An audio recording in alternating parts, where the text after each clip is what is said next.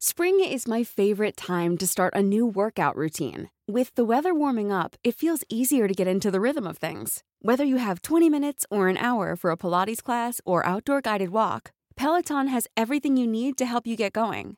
Get a head start on summer with Peloton at onepeloton.com.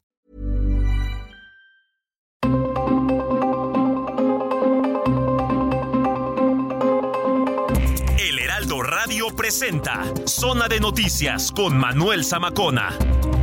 Zona de Noticias, el epicentro de la información.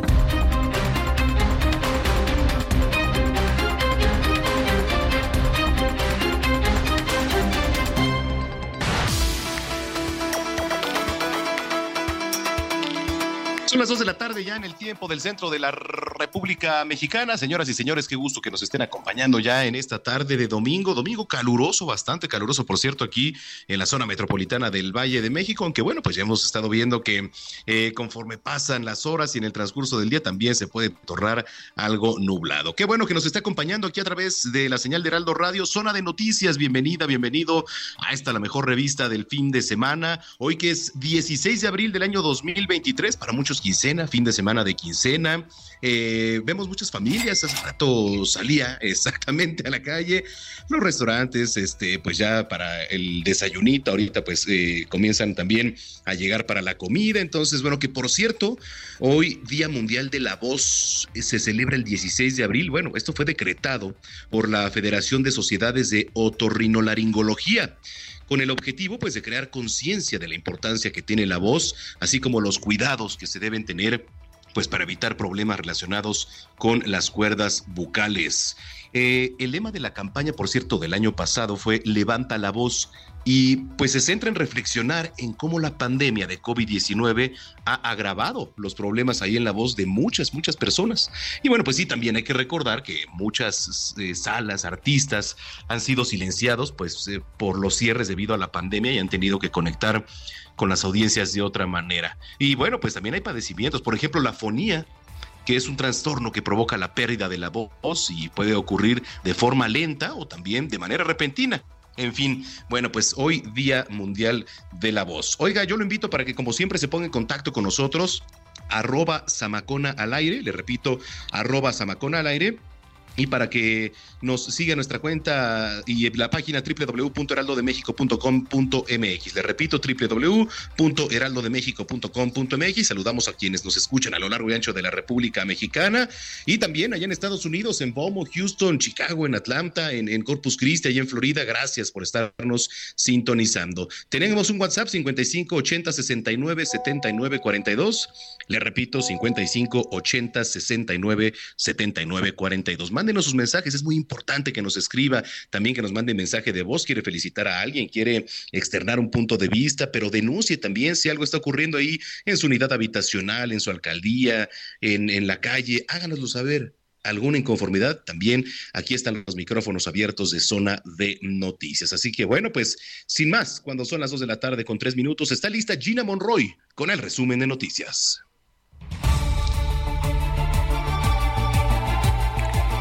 Personas fueron asesinadas y una más resultó lesionada en el balneario La Palma, ubicado en el municipio de Cortázar, Guanajuato. El gobierno de la entidad informó que sujetos con fusiles de asalto atacaron en la zona. Tras el hecho, el ejército mexicano y fuerzas de seguridad pública desplegaron un operativo para dar con los responsables. Escuchemos a un testigo que grabó el hecho. Hubo fuerte esto, hubo disparos, muertes en el balneario Allá está, ya lo vi a Jordi, ya lo vi.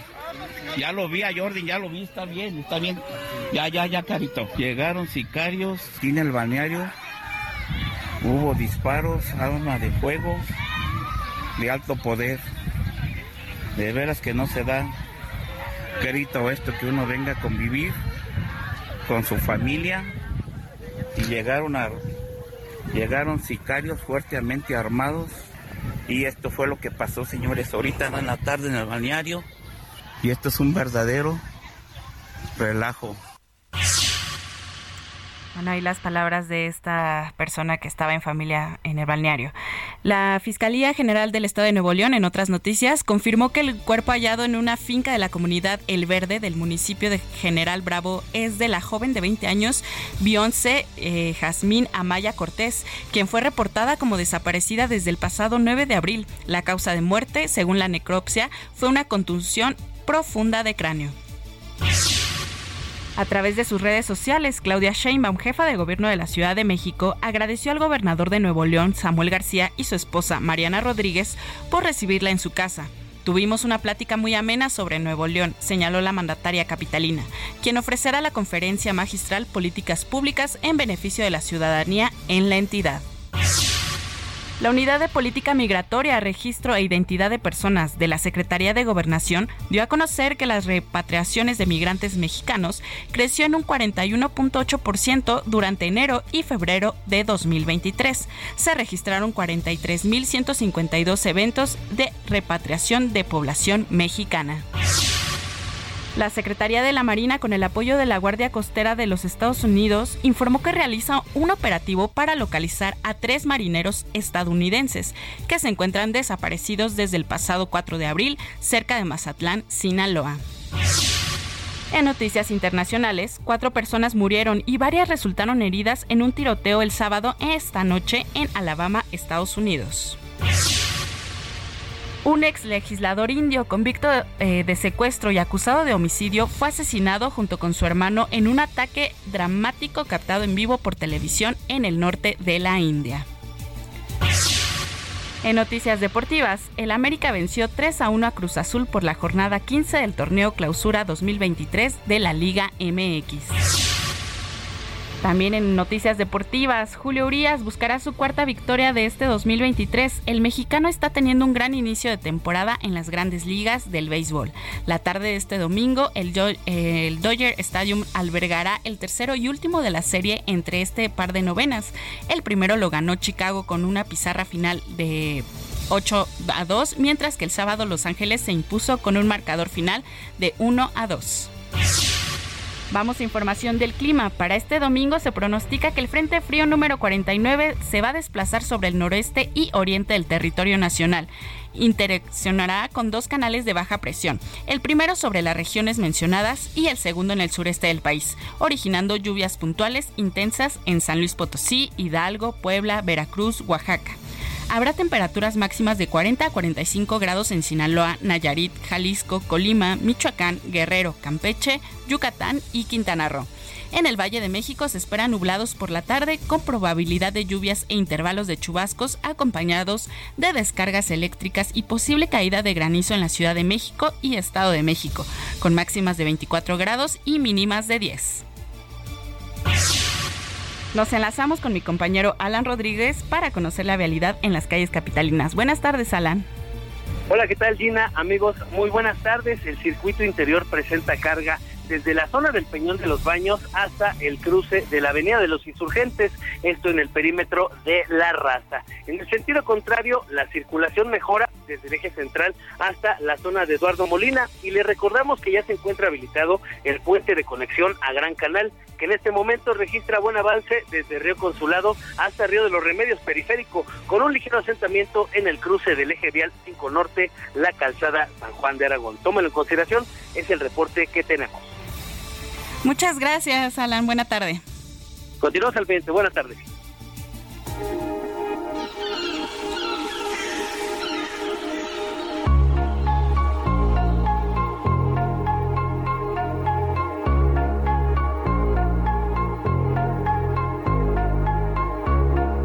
Si yo no te escribo, tú no me escribes. Si tú quieres te busco yo sé dónde tú vives. Quizá hoy está borracía, pero por dentro Bad Bunny se presentó en el Festival Coachella en Estados Unidos con un espectáculo de más de dos horas ante miles de personas. Sin embargo, su exitosa presentación se vio opacada porque se proyectó un mensaje en el que se leía: Benito podría ser Acid Was, pero Harry nunca podría ser el apagón, refiriéndose al cantante británico Harry Styles, algo que fue criticado en redes sociales.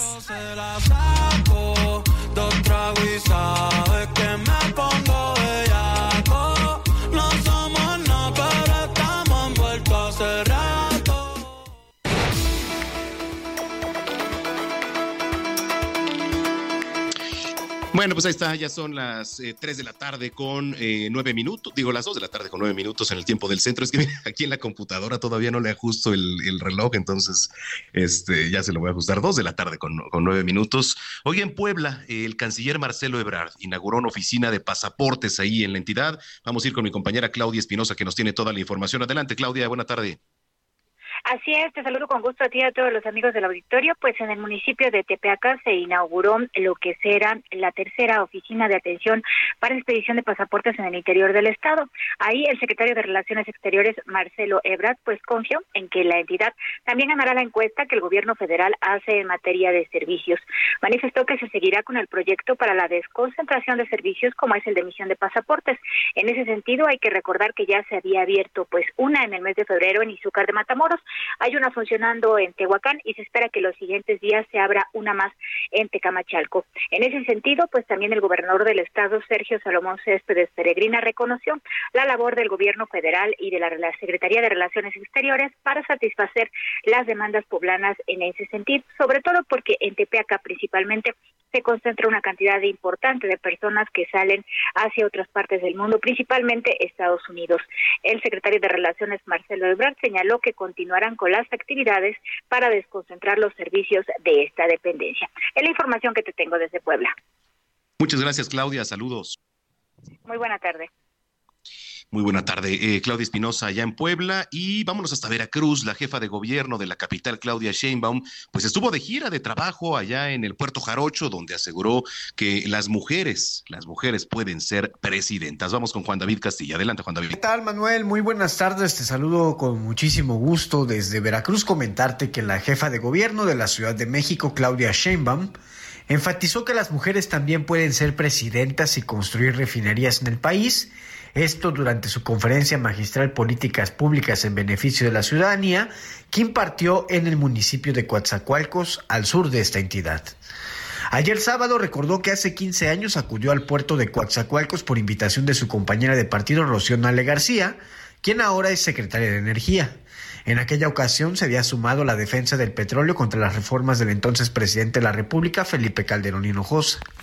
La funcionaria del Movimiento de Regeneración Nacional indicó que actualmente se viven tiempos históricos en el país durante el gobierno de la Cuarta Transformación que encabeza Andrés Manuel López Obrador. Claudia Sheinbaum enfatizó a la gente de Coatzacoalcos que en este municipio veracruzano y en la Ciudad de México se gobierna con causas y principios sin corrupción ni mentiras y dando resultados en beneficio del pueblo. Enfatizó que en la Ciudad de México se han creado dos universidades públicas que benefician a 40 mil jóvenes, quienes fueron rechazados de instituciones públicas y ahora tienen la oportunidad de continuar sus estudios. También celebró la creación de trolebuses elevados que circulan en un segundo piso y dan mejor servicio de movilidad, así como diversas obras que nunca en la historia del país se habían realizado. En el evento estuvo presente el gobernador de Veracruz, Cuitlavo García Jiménez, quien consideró que Claudia Sheinbaum es una compañera ejemplar de la Cuarta Transformación. El evento se realizó en el Parque Independencia de Coatzacoalcos, con la presencia también de la secretaria de Energía, Rocío Ale García, el alcalde Amado Cruz Malpica y cientos de habitantes, legisladores y autoridades de los distintos órdenes de gobierno. Este es el reporte desde Veracruz, Manuel. Excelente tarde, un abrazo. Igualmente, igualmente para ti, Juan David Castilla. Eh, bueno, pues escuche usted, siete personas fueron asesinadas y entre ellas un menor de tan solo siete años de edad, esto dentro de un balneario, ahí en La Palma, allá en Cortázar. Eh, imagínese, va con la familia y el saldo es de asesinato. Mónica Reyes. Siete personas fueron asesinadas, entre ellas un menor de solo siete años de edad, dentro del balneario La Palma en Cortázar, Guanajuato. Pasadas las cuatro de la tarde de este sábado de Pascua, se reportó al 911 varias detonaciones de arma de fuego dentro de dicho inmueble. El balneario se ubica a las afueras del municipio de Cortázar, justo al lado derecho de la Universidad Politécnica de Guanajuato. Testigos comentaron que varios sujetos armados ingresaron al lugar y dispararon contra un grupo de personas que estaban reunidas ahí. Personas que estaban en familia conviviendo en el balneario comenzaron a salir corriendo. En el lugar y en el camino de salida hacia la carretera panamericana, ya que es la única vialidad hasta el momento para salir, había personas con crisis nerviosas y fueron atendidas. En un video difundido en redes sociales, se observa cómo en el lugar había varios menores de edad y familias también corriendo tras el ataque. Eh, al balneario llegaron elementos de policía municipal y de Cruz Roja, quienes atendieron a las personas en crisis. Minutos después, elementos de las fuerzas de seguridad pública del Estado llegaron al lugar a apoyar en el resguardo. La zona fue acordonada en espera del arribo de personal de la Fiscalía General del Estado de Guanajuato para que realicen las investigaciones correspondientes. Además de confirmar el saldo, el gobierno municipal de Cortázar informó que los agresores se llevaron las cámaras de videovigilancia. Ante este hecho, el ejército mexicano y fuerzas de seguridad pública del Estado hicieron despliegue operativo en todas las vías de comunicación. Con información de Gabriela Montejano, les saluda Mónica Reyes. Bueno, pues gracias a Gaby Montejano y también a Mónica Reyes por la información. Bueno, pues vaya tragedia, que por cierto más adelante vamos a estar hablando sobre esto con mi compañero David Saucedo, analista y consultor político. Oiga, en otros temas, el presidente Andrés Manuel López Obrador no solo se comprometió a mejorar el sistema de salud al concluir su gobierno, sino que bueno, pues ya elevó la apuesta. Dice, no será como el de Dinamarca, ya lo pensé bien será mejor, son las palabras del presidente López Obrador. Vamos con mi compañera Noemí Gutiérrez, que nos tiene más información. Adelante, Noemí. Hola, te saludo con gusto y te comento que este sábado el presidente Andrés Manuel López Obrador estuvo de gira por Juchitán de Zaragoza, Oaxaca. Ahí encabezó lo que llamó la preinauguración del Hospital de Especialidades Materno-Infantil INS Bienestar, ya que dijo dio atención durante la pandemia de COVID-19, pero ahora tendrá otra especialidad. Ahí se comprometió a que México tendrá un sistema de salud de calidad al concluir su gobierno. se ríen de mí los adversarios, opositores, conservadores, corruptos, cuando digo de que vamos a dejar un sistema de salud como el de Dinamarca, como de Dinamarca, dice ja, ja, ja, ja, ja, se ríen. Bueno, eh, no saben que yo soy hombre de palabra y que los compromisos se cumplen. No va a ser como el de Dinamarca, ya lo pensé bien, va a ser mejor Acompañado del gobernador Salomón Jara, integrantes del Gabinete de Salud Federal, respondió a la petición de que se religiera. No, eso no, eso no. No, yo soy maderista. Es sufragio efectivo, no reelección. Ya terminé mi ciclo. Saben que estoy contento porque hay relevo generacional. Muchos jóvenes ya, muy conscientes. Ya va a ser muy difícil darle marcha atrás a lo que ya iniciamos. Anunció un aumento a la pensión de adultos mayores. Una buena noticia. En enero aumentó 25% la pensión para adultos mayores. En el próximo enero aumenta 25% más. Porque ya voy a terminar en septiembre del año próximo y los quiero dejar campeones, así como Chit. Este domingo el presidente López Obrador cierra la gira por Oaxaca con la inauguración de caminos rurales artesanales. La información que te tengo hasta aquí mi reporte. Bueno, muchas gracias, Noemí Gutiérrez. Eh, vámonos hasta Hidalgo. La Secretaría de Seguridad Pública Estatal anunció el desmantelamiento de una bodega en donde se almacenaba combustible. Y, y bueno, pues eh, lo desmantelan, de combustible robado, por supuesto, ahí en el municipio de Atotonilco de Tula. José Ignacio García, adelante. ¿Qué tal? Un saludo a todo el auditorio. Pues comentar que elementos de la Secretaría de Seguridad Pública de Hidalgo desmantelaron una bodega clandestina que almacenaba hidrocarburo en el municipio de Atotonilco de Tula, donde fueron detenidas tres personas.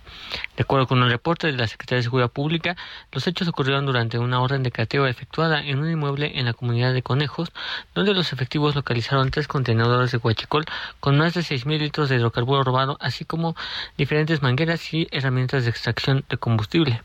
Los tres sujetos identificados fueron puestos a disposición del Ministerio Público por el delito de robo de hidrocarburo, aunado a que las autoridades estatales aseguraron un vehículo robado que servía para traslado de combustible en la zona. Asimismo, la Policía Estatal aseguró cristal, cocaína y marihuana y la Fiscalía General de la República abrió la carpeta de investigación para deslindar responsabilidades. También el sitio fue acordonado por los efectivos de la Policía Estatal y de la Guardia Nacional. Apenas el lunes pasado, las autoridades estatales aseguraron una bodega clandestina de Huachicol en el municipio de Cuautepec, donde fueron aprendidas cuatro personas que fueron vinculadas a proceso por el delito de robo de hidrocarburo, debido a que es uno de los municipios más afectados por el huachicoleo en la entidad. Hidalgo se ubica en el primer lugar a nivel nacional en cuanto a número de tomas clandestinas detectadas en el país desde 2018, de acuerdo con datos de petróleos mexicanos, por lo cual se han presentado perforaciones ilegales en 34 de los 84 municipios del estado. Este jueves también se suscitó un enfrentamiento entre presuntos huachicoleros de la comunidad de Santana Huehuepan, ubicada en el municipio de Tula, donde murieron cinco personas debido a que se trata de una de las regiones de mayor conflicto por el tráfico de combustible en el estado. Atotonilco de Tula también es uno de los municipios más afectados por esta actividad ilícita por la cercanía con los ductos subterráneos de Pemex y con la refinería de Tula, Miguel Hidalgo.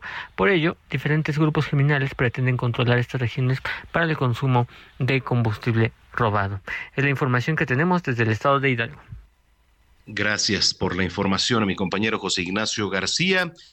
Oiga, y el senador Ricardo Monreal confirmó que la agencia Notimex, pues efectivamente ya se lo adelantábamos en la semana, va a desaparecer. la información es de mi compañera Verónica Macías. El senador Ricardo Monreal confirmó que la agencia de noticias del Estado mexicano Notimex desaparecerá al igual que Financiera Rural.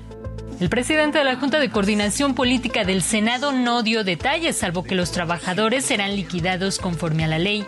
Es un tema delicado sé, estoy enterado, que habrá dos eh, organismos eh, a liquidar en los próximos días. Uno, el de la financiera rural, y otro organismo de medios de comunicación. El 21 de febrero se cumplieron tres años desde que estalló la huelga en Otimex. El senador Monreal también lamentó la desaparición de Financiera, ya que afectará a los campesinos. Y yo estoy preocupado no solo por mi origen de campesino, mi familia es campesina, no solo por eso, sino porque se deja en el desamparo aparente a miles o quizás millones de productores que la única vía para financiar, sembrar, cultivar y cosechar hasta ahora eran los bancos ejidales, rurales o financieras rurales del sector público, del gobierno. Refirió que la Cámara de Senadores fungirá como revisora en el tema de financiera. Verónica Macías, Heraldo Media Group. Gracias a mi compañera Verónica Macías. Oiga, déjeme le platico que tras la aprobación del Código Nacional de Procedimientos Civiles y Familiares allá en el Senado, el presidente de la Comisión Nacional de Tribunales Superiores de Justicia de los Estados Unidos, el magistrado Rafael Guerra, pues confió que esta semana ocurra lo mismo allí en la Cámara de Diputados. Está enfatizando que se genera un sistema pues más democrático de administración de justicia, de respeto a los derechos humanos y sobre todo de condiciones de igualdad y no discriminación para los justiciables, igual para todas las entidades. Durante el proceso legislativo y en el marco de la presentación del proyecto del código, ocurrida por cierto el 14 de marzo pasado, el magistrado advirtió que sin subsidio económico suficiente a los tribunales, pues la aplicación de la nueva disposición podría verse afectada en su implementación. Esto por una parte. Oiga, quería platicarle algo que es una nota que por cierto está publicada en nuestra página www.heraldodemexico.com.mx. Este domingo pues termina la Feria del Caballo y en Texcoco, en el Estado de México. Pero en medio del escándalo que rodeó a pues su más reciente edición en la cual se realizaron denuncias por abuso sexual, robos, agresiones, intimidación, maltrato animal y amenazas. Mire, la feria comenzó el 24 de marzo. Y bueno, pues cada año se realiza durante Semana Santa. Comenzó el 13 de junio de 1945, siendo la Feria Regional de San Antonio. Sí cambió varias veces de sede hasta que en 1975, por primera vez, se llamó la Feria del Caballo.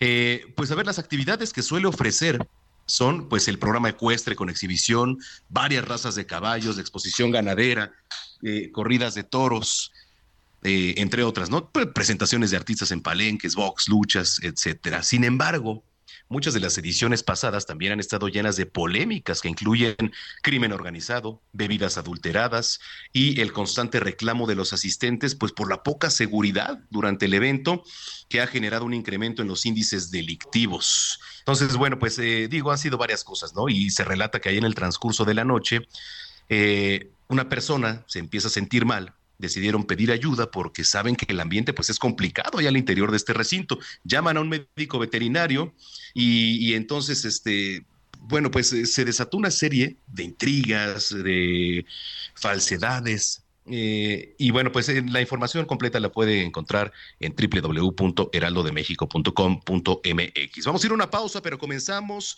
con la selección musical de hoy, con el cumpleaños número 50 del rapero Akon, una leyenda en el mundo de la música, y estamos escuchando I Wanna Love You junto a otra leyenda que es Snoop Dogg. Con esto vamos a la pausa. Está usted en zona de noticias. Soy Manuel Zamacona, no le cambie. Take a picture with me. What the flick gon' do? Baby, stick to me, and I'ma stick on you. If you pick me, then I'ma pick on you. Digo double G, and I'm here to put this on you. I'm stuck on you, and yours is right. Rip riding the pose, and them doors is tight. And I'ma get me a shot for the end of the night. Cause we so, we so. Vamos a una pausa y regresamos con Manuel Zamacona a Zona de Noticias.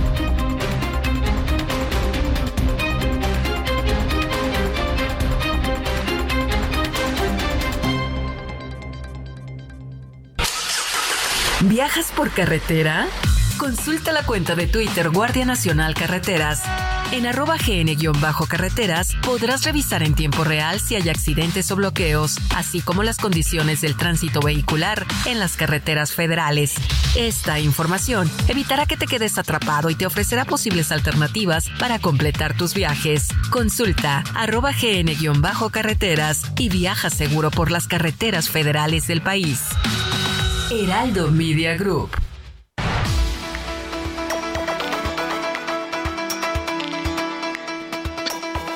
Son las 2 de la tarde ya con 31 minutos en el tiempo del centro del país. Eh, mire, al inicio de este espacio, pues yo le platicaba sobre lo que ocurrió allá en el municipio de Cortázar, eh, que por cierto, digo, ya nos los va a platicar eh, mi, compañero David Saucedo, analista en temas de seguridad, pero lo ocurrido fue bastante grave. Yo le decía siete personas asesinadas y entre ellas un menor de solo siete años. ¿En dónde estamos?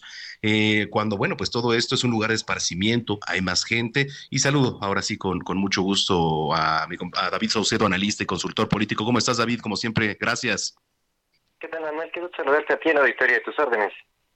Gracias. Oye, bueno, pues estábamos platicando del ataque en este balneario hoy en Cortázar, en Guanajuato. Otra vez, Guanajuato a la escena eh, y desafortunadamente, pues para mal, ¿no? En efecto, esta región del estado de Guanajuato, el municipio de Cortázar se encuentra bajo el control del cártel de Santa Rosa de Lima. En los últimos meses ha habido distintos eventos de alto impacto eh, por parte de células del cártel Jalisco Nueva Generación que han tratado de ingresar al municipio para establecerse y finalmente eh, controlar este, este municipio que es un punto de entrada al municipio de Celaya que también está eh, en disputa de ambos grupos eh, criminales. En, los, en el último mes en Guanajuato ha habido una serie de masacres en distintos municipios que son réplicas de esta confrontación que existe entre las organizaciones delictivas locales contra el cártel Jalisco, una masacre en el municipio de Dolores con cinco víctimas, otro en el municipio de Irapuato con, con seis personas asesinadas, Recordarás el caso de eh, mujeres asesinadas en el municipio de Celaya, seis en total, eh, una masacre en un centro nocturno en la Paseo del Alto, diez muertos y finalmente el día de ayer eh, siete personas lamentablemente en un balneario. Oye, ¿crees que se ponga más difícil la situación? Digo, ya platicábamos hace unos días, ¿no? Que quizá el panorama se ponga un poco más complicado.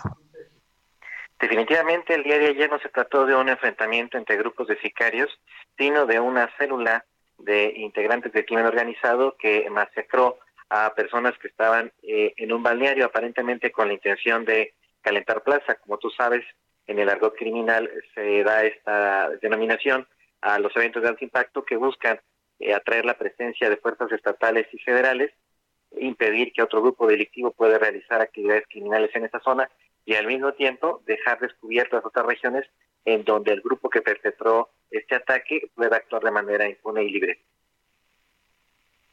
Híjole, bueno, pues vamos a ver qué sucede eh, y sin duda, pues al turismo, ahorita ni quien se quiera parar por ahí, por la zona del Bajío, ¿no? Por toda la inseguridad también. No es la primera vez, hace unas semanas hubo otro ataque a un centro turístico en el municipio de Celaya. El propio cartel Jalisco se atribuyó la autoría de ese atentado con una serie de narcomantas que colocaron, señalando que ese centro turístico había recibido financiamiento negro de sus rivales del, rivales del cártel de Santa Rosa de Lima para erigirse. En este caso en particular me parece que no es el caso y más bien es una de las investidas cotidianas que el cártel Jalisco está ah, realizando para desbaratar este anillo de protección que el cártel de Santa Rosa de Lima construyó en torno a Celaya. Este grupo tiene el control de varios municipios, todos ellos aledaños a la ciudad cajetera, que impiden que el cártel Jalisco se apodere de, de Celaya. Finalmente, finalmente, este David, eh, ¿cómo has visto la respuesta por parte del gobierno y qué se tendría que reforzar? Mira, lo más probable es que el día de, en los próximos días eh, haya un operativo de revisión de la policía eh, de Cortázar. Se presume que hay un vínculo criminal con la organización local, con el cártel de Santa Rosa de Lima. lamentablemente, lo que ha habido por parte de la Guardia Nacional en operativos conjuntos con el gobierno del Estado son operativos de presencia disuasiva, rondines, eh, retenes, pero no desarticulan a las células criminales.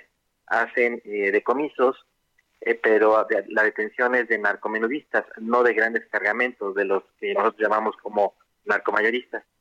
No hay trabajo de investigación policial, únicamente es eh, llegar a hacer presencia para enfrentar la emergencia mediática, pero sin desarticular a las redes criminales. Correcto. Bueno, pues David Saucedo, eh, la gente que te viene escuchando, ¿te pueden seguir en redes sociales? Claro que sí, Manuel. En Facebook y en Twitter estoy así con mi nombre, David Saucedo. Bueno, pues muchas gracias como siempre. Buen fin de semana y buena semana. Igualmente, Manuel, un abrazo.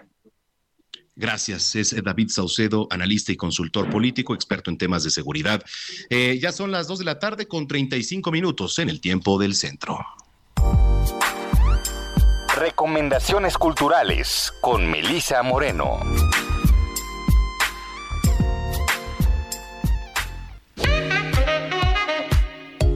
Bienvenidos a la Agenda Cultural del Heraldo de México. Yo soy Melisa Moreno y esta es nuestra selección para Zona de Noticias. Tras una exitosa primera temporada, la obra Incendios tiene nueva temporada. Este texto del dramaturgo Magwad narra los problemas del exilio y el desplazamiento de la guerra civil del Líbano, desde 1975 a 1990, y presenta la historia de una madre, Nawal Marwan, quien después de cinco años en silencio muere y deja un último deseo a sus hijos gemelos, encontrar a su padre, a quien creían muerto, y encontrar a su hermano, de quien no sabían de su existencia. Se trata de un viaje espiritual y la historia de una promesa que jamás se rompe. Incendios forma parte de la tetralogía La sangre de las promesas, también integrada por litoral, bosques y cielos. Y nos presenta personajes que necesitan ir a su pasado para entender de dónde vienen y poder tener un mejor futuro. Incendios tendrá una breve temporada hasta el 16 de mayo en el Foro Lucerna mezclando la autoficción, la crónica y el pensamiento feminista, en Desde los Zulos, Dalia de la Cerda reflexiona sobre el racismo, el clasismo y la transfobia dentro de los feminismos, y cómo estas herramientas del amo se convierten en caballos de Troya que desarticulan los movimientos emancipatorios. Usando la experiencia personal analizada desde los aportes de los feminismos marginales, la autora logra que conceptos abstractos como el de la opresión se vuelvan tangibles. Nos habla sobre los hombres, el borrado de las mujeres y las disputas por el poder o los recursos económicos, el fuego sororo, los protagonismos y malas prácticas dentro de los movimientos sociales. Pero sobre todo, de la cerda nos habla de la importancia de articular un feminismo más allá de la interseccionalidad, de los conceptos tradicionales del feminismo blanco como el patriarcado, un feminismo que recupera la experiencia vital, las voces y las teorizaciones de las mujeres que emergen desde los zulos. Desde los zulos, de Dalia de la Cerda, es editado por Sexto Piso. La historia y la práctica del diseño fueron cimentadas desde una perspectiva masculina. Los grandes diseñadores hombres predominan en los libros y en los registros históricos. Son los que han ocupado las páginas de las revistas y quienes han registrado más patentes. México no es la excepción, teniendo en cuenta que la disciplina del diseño como área profesional es apenas una práctica formalizada en el siglo XX. Ante esa perspectiva sesgada que ha permeado los libros de texto, programas académicos y exposiciones, resulta necesario marcar caminos que permitan recorrer el trabajo de las mujeres en el diseño en México, sus aportaciones, sus ideas, sus posturas políticas y profesionales, las redes sociales, así como sus diseños. La exposición Diseño en Femenino México 1940-2022 abarca 82 años de historia e incluye el trabajo de 110 diseñadoras. Además exhibe más de 335 piezas provenientes de 15 estados de la República Mexicana. Diseño en Femenino estará abierta hasta este fin de semana en el Museo Franz Mayer. Esta fue la agenda cultural de esta semana. Yo soy Melisa Moreno y me encuentras en arroba melisototota. Nos escuchamos la siguiente.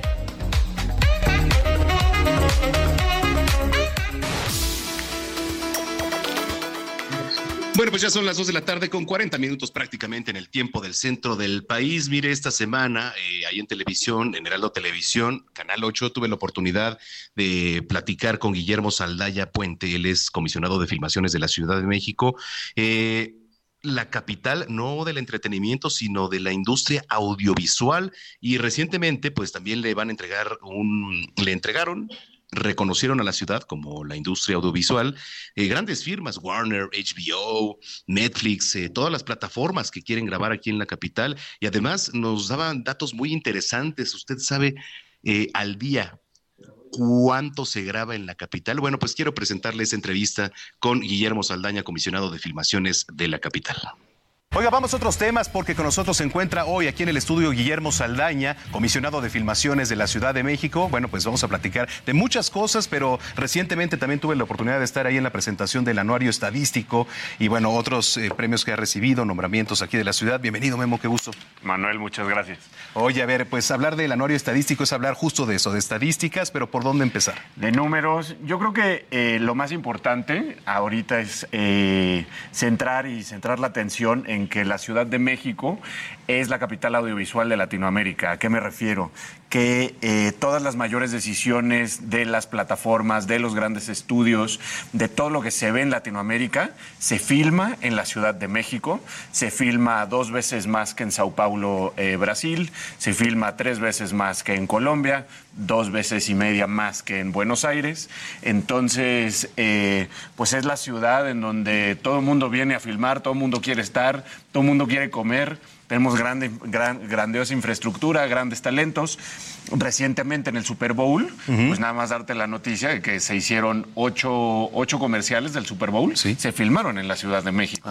Y todo eso eh, fueron en total en 2022 1.289 proyectos, los cuales se eh, transforman en 665 millones de dólares de inversión directa en la ciudad. Y si a eso pensamos que el 70% de este presupuesto se paga en salarios y servicios, pues es, eh, se están generando más de 130 mil empleos durante todo el año. A ver, y estamos hablando, sí, efectivamente, se graban comerciales, pero también películas. Recientemente, ¿qué es lo, que, lo más impactante, digamos, que ha habido? Porque ha habido filmes de, grandes firmas, ¿no? También. Eh, se están haciendo series muy grandes. Eh, Apple TV ahora empezó a hacer ya series y para Latinoamérica y entonces decidieron hacer sus primeras series en la Ciudad de México. Están eh, ya, ya tienen filmadas tres series en la Ciudad de México que eh, próximamente estarán lanzando en las plataformas. Pues tenemos también ya VIX Plus que va por todo este mercado hispanoparlante. Eh, bueno, Netflix sigue trabajando pues, pues son los, los campeones, digamos, ahorita de las plataformas.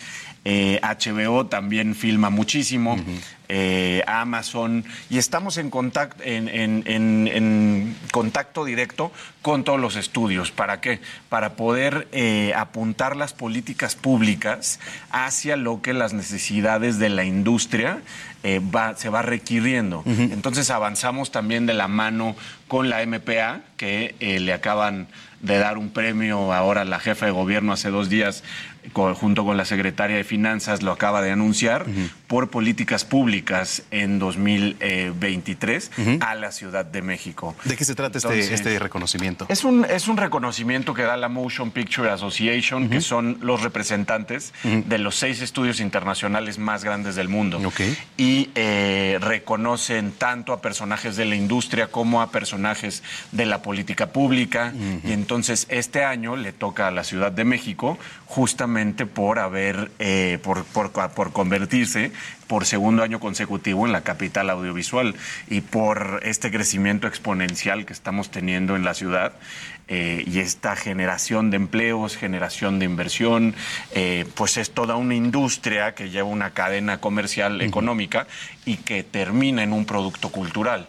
Entonces, pues es, es, parte de lo que acaba de anunciar la, la jefa de gobierno. Oye, eh, ahora que tuve la oportunidad de estar ahí, digo, independientemente de los números de todo esto, había grandes firmas, Warner por ahí, estaban otras en donde pues poco a poco se comienzan también a posicionar aquí, confían eh, en que la Ciudad de México pues tiene grandes puntos atractivos para poder aquí eh, filmar, ¿no? Hay mucha certeza, hay mucha certeza de que la ciudad es una ciudad que tiene los mejores servicios, la mejor infraestructura, que tenemos cruz y, equipos muy talentosos, eh, que estamos a tres horas y media en vuelo directo de Los Ángeles, a cuatro horas y media de Nueva York. Entonces, eh, pues somos, y con esto del nearshoring, pues ya somos, somos el punto neurálgico, digamos, para la industria americana, para venir y filmar.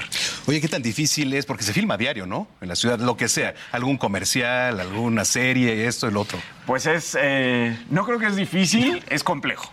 Es muy complejo porque... Eh, permisos, todo ah, esto, ¿no? estamos dando un promedio de 30 permisos diarios. Para filmar aquí en la ciudad. filmar en la ciudad. O sea, hay 30 producciones en calle por día, de lunes a domingo, Manuel. Entonces, no es difícil, es un proceso que se ha simplificado y que eh, por, por instrucciones de la doctora Sheinbaum, si simplificamos y ya todo lo atendemos digitalmente, pero sí hay que tener mucho orden. Y nos, la ley de filmaciones nos ayuda muchísimo, que es lo que le da certeza a estas grandes, eh, grandes compañías productoras. Pero, eh, pues es, es un reto porque sabes que filmar un comercial es muy distinto a filmar a las necesidades de filmar una serie o filmar lo que acaba de hacer eh, Iñárritu hace, hace dos años. Eh, es, muy, es muy distinto. Entonces nosotros como gobierno de la ciudad le damos el acompañamiento y lo que yo siempre digo, un, un proyecto audiovisual es un hijo de muchas personas. Sí. Y entonces eh, tiene necesidades distintas y entonces pues hay que saber cuáles son las líneas para seguir una serie, una telenovela, una película, un comercial, un documental. Eh, un trabajo eh, periodístico, el trabajo que hacen ustedes también nosotros los acompañamos muchas veces. Entonces, pues es, es, es, acompañar un poco de todo, digamos. Oye, pues está arrancando prácticamente el segundo trimestre del año. ¿Qué se viene para la Comisión de Acciones para la Industria Audiovisual? ¿Hay alguna sorpresa, algo que debamos saber? Eh, se viene un crecimiento importante eh, eh, con respecto a lo que fue el 2022. Nosotros pronosticamos conservadoramente un crecimiento del 15% okay. en números y en inversión estamos eh, eh, también eh, calculando un crecimiento de alrededor de entre 8 y 12% en millones de dólares. Millones de dólares. Millones de dólares. Si ingresan aquí a la capital. O sea, si estamos hablando de 600, más o menos de 665 millones de dólares que fue la inversión en 2022, yo creo que en 2023 estaremos cerrando como con 710 millones de dólares. Wow. Y además, pues ya estamos trabajando, te digo, en conjunto con Canacine, con la ANFI, con la MPA, en el trabajo, estamos desarrollando capital humano, estamos dando cursos, talleres, certificaciones en cuanto a oficios de la industria audiovisual, totalmente gratuitos. Oye, qué padre. ¿Algo más que quieras agregar, Guillermo? Pues nada más, eh, espero que nos estemos viendo aquí y que sigamos trayendo buenas noticias para la ciudad. Excelente, bueno, pues mucho éxito, que venga a lo mejor para la industria audiovisual, que siempre es importante porque además se expone y es una exposición a nivel mundial la Ciudad de México. Pues sí, se ve en todos lados. Totalmente. Gracias, Guillermo. Gracias a ti. Es Guillermo Saldaña, comisionado de filmaciones de la Ciudad de México. Rayos ver en las plataformas de streaming? Si ya estás aburrido de estar pasando de red social en red social, viendo cómo los demás están en la playa mientras tú estás solamente en tu sillón, mejor chécate estas recomendaciones que sin duda te van a encantar. Tetris en Apple TV Plus nos cuenta lo que hubo detrás del legendario juego ruso más popular de la historia que sin duda has jugado al menos una vez. Aquel juego donde tenemos que colocar bloques de colores y evitar llegar a la cima tiene una historia de origen muy interesante según esta película basada en hechos reales. En un lejano 1988 envuelto en la Guerra Fría, acompañaremos a Hank Rogers en su viaje a la Unión Soviética donde se une con el inventor Alexei Pajitnov para crear lo que sería el juego más exitoso de la historia que se vio envuelto en problemas por derechos de autor. Llena de referencias, nostalgia y espías, es una película que sin duda no te puedes perder.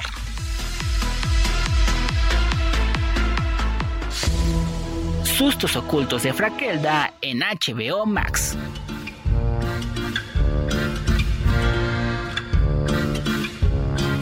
Si de plano ya estás con tus hijos aburridos de los mismos contenidos de siempre, dale una oportunidad a esta serie recomendada para chicos y grandes. A los mayores nos recordará esas temporadas del Canal 11 y los cuentos de la calle Broca, mientras que a los más pequeños les dejaré algunas reflexiones que podrán ocupar en el día a día. Esta serie stop motion nos cuenta la historia de Frankelda, una misteriosa escritora fantasma que junto a su gruñón libro encantado cuentan historias aterradoras donde niñas y niños tienen encuentros con monstruos que los harán enfrentarse a sus miedos más profundos. Por cierto, quédense al final de cada episodio ya que muestran un poco del proceso creativo en cada capítulo. Sustos de la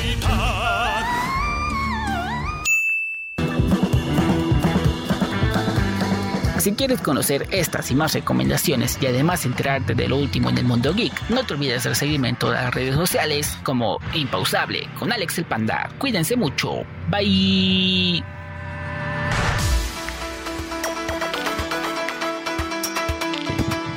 Bueno, pues ahí está, ya son las eh, 2 de la tarde con 50 minutos en el tiempo del centro. Gracias, eh, Alex el Panda.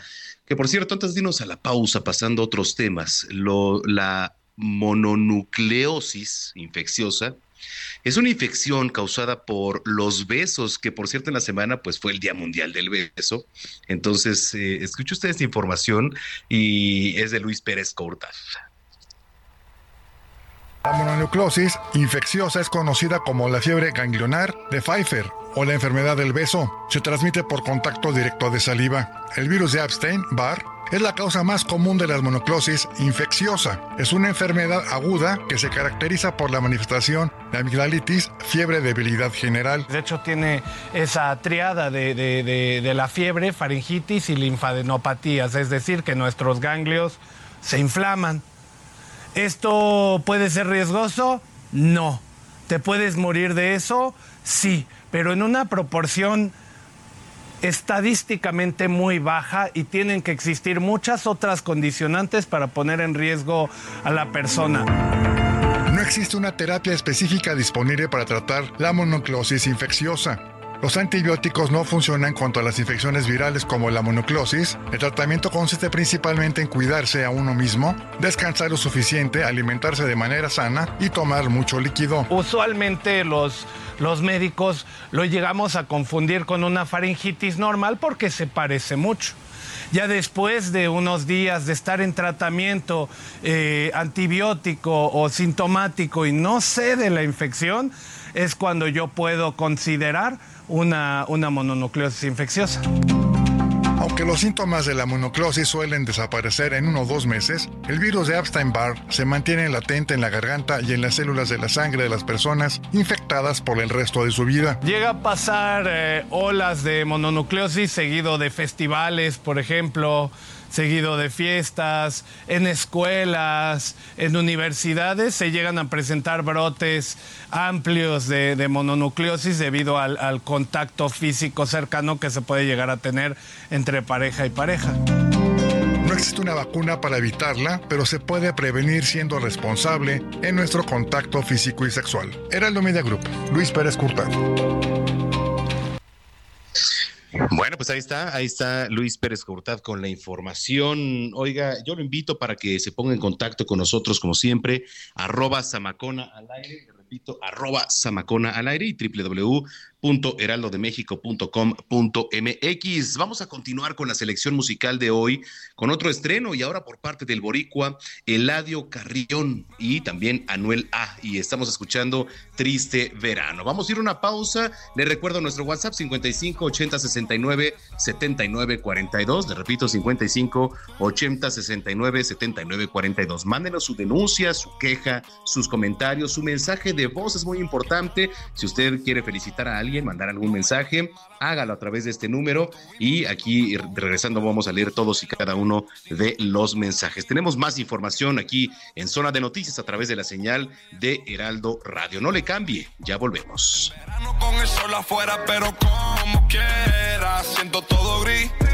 Desde que tú no estás, desde que tú no estás, uso droga y tomo siesta. Llamo y llamo con cojones y tú no contestas. No quieres saber de amor que está de protesta. Antes todo te gustaba, ahora todo molesta, yeah. Verano, pero me siento en invierno. Déjate de mierda, baby, vamos a comer. No ando sin mi droga todas las noches enfermo. Estoy rompiendo vicio hasta que podamos vernos.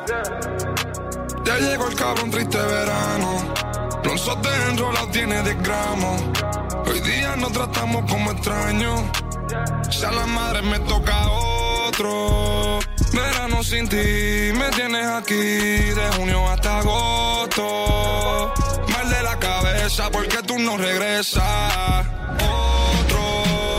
Verano sin ti, hoy es San Valentín, tú estás fría como Vamos a una pausa y regresamos con Manuel Zamacona a Zona de Noticias.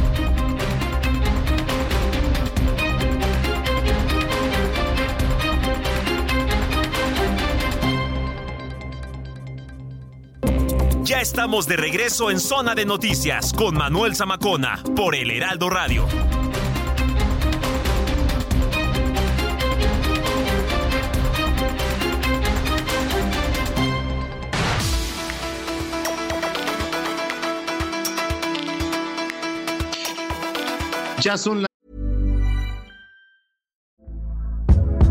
Hey there, it's Michelle Norris. I'm host of a podcast called Your Mama's Kitchen. When I travel, I'm usually looking for a way to find a taste of home when I'm not at home. And one of the things I love to do when I am at home is entertain. And Airbnb allows me to do that. When I was in California recently, I rented a house that had a great kitchen. And when we were sitting around the table, we were all thinking, we're in someone else's house. Someone could be in all of our homes as well. If you have a home, but you're not always at home, you have an Airbnb. Your home might be worth more than you think. Find out how much at airbnb.com/slash host.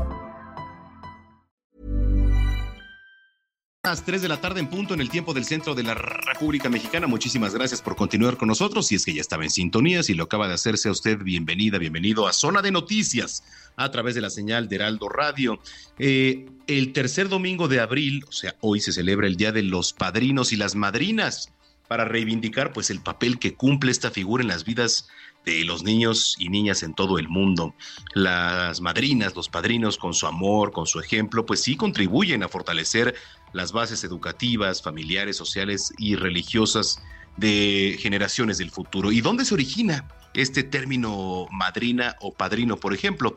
Bueno, a ver, eh, se entiende como padrino o madrina a esta persona encargada de asistir eh, a otra en el momento de llevarse a cabo el sacramento del bautismo digo, para los que son creyentes, representa una figura, pues sí, de gran relevancia dentro del catolicismo y es a partir del año, escuche usted, 813, cuando ya se consolida este término, ya que quedó absolutamente prohibido que los padres desempeñaran también la función de padrinos de sus propios hijos. ¿Por qué se celebra este día? Bueno, pues es una fecha emblemática y de gran valor humano por el significado que tienen estas personas en la vida futura. Bueno, y de repente nos hacemos la pregunta, ¿cuál es la función que tienen? Pues uno, compromiso que deben tener presente muchos requisitos de orden obligatorio impuestos por la propia religión. Y le vuelvo a repetir, para quienes son creyentes. Por ejemplo, eh, ser mayor de edad, haber cumplido los tres sacramentos, el bautismo, la confirmación y la primera comunión, estar preparado para guiar al niño, a la niña en el camino de la fe. Y bueno, pues le repito, y, de repente dice, ¿cómo se celebra el Día de la Madrina del Padrino? Bueno, con fiesta, bueno, probablemente, pero sí esta fecha resulta muy especial porque los padrinos y madrinas son considerados en casi todas las culturas del mundo como segundos padres de los hijos. Entonces, bueno, pues muchas felicidades a quienes son madrinas y padrinos. Lo invito para que nos siga en redes sociales, arroba Samacona al aire, le repito, arroba Samacona al aire, y también para que visite nuestra página www.heraldodemexico.com.mx. Eh, mándenos mensajes 55 80 69 79 42, le repito, 55 80 69 79 42. Gracias, por cierto, a los que se ponen ya en contacto a través de las redes sociales Dice por acá, oro sólido, el colmo, comisionados del INAI quieren saber cuánto gasta en, eh, hasta el papel de baño. Bueno, oiga, por cierto que más adelante vamos a tener al doctor Manuel Lavariega que nos va a platicar de un tema muy interesante que es la hemofilia. Entonces, pues no se despede aquí de Zona de Noticias. Son las 3 de la tarde con 3 minutos y ya está listo Héctor Vieira con el resumen de noticias. Adelante, Héctor. El secretario de Relaciones Exteriores Marcelo Ebrard informó que personal de la Embajada de México en Egipto contactó a siete conacionales que radican en Sudán, quienes serán desalojados de aquel país que sufrió un intento de golpe de Estado este fin de semana. La Fiscalía General de Justicia del Estado de Guanajuato informó que ya fueron identificadas las siete personas que fallecieron en el ataque al interior del balneario Las Palmas, esto en el municipio de Cortázar, mientras que otro visitante se encuentra recuperándose en un hospital. El presidente nacional del PAN, Marco Cortés Mendoza, advirtió que el campo mexicano se encuentra en el total abandono y los campesinos en México han sido descobijados más que nunca por el régimen de Andrés Manuel López Obrador. El segundo tribunal colegiado en materia administrativa del primer circuito determinó que en un plazo no mayor a 40 días hábiles, la Fiscalía General de la República deberá poner en marcha la creación del Banco Nacional de Datos Forenses. En noticias internacionales, el Observatorio Sirio de Derechos Humanos denunció que al menos 43 personas, entre civiles y militares, murieron este domingo en dos ataques diferentes que fueron atribuidos al grupo terrorista Estado Islámico en el norte de aquel país. En Estados Unidos, la Agencia de Cumplimiento de la Ley de Alabama informó que cuatro personas murieron y al menos otras 12 resultaron heridas durante un tiroteo en una fiesta de cumpleaños en la ciudad de Dadeville, aunque no se informó si el atacante fue detenido o abatido. Duerme soñando con tus ojos tan plenos despiertos, con tu corazón lleno y radiante alucinante, tan lleno de amor.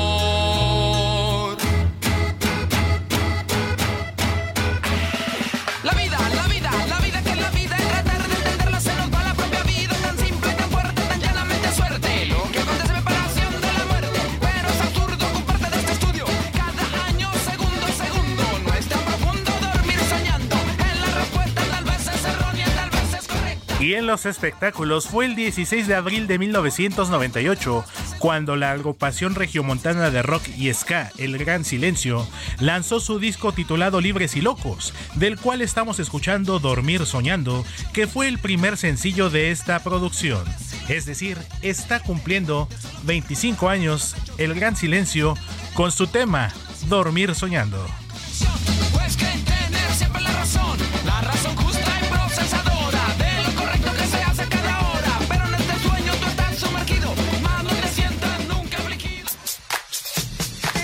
Zona de espectáculos con Nayeli Ramírez.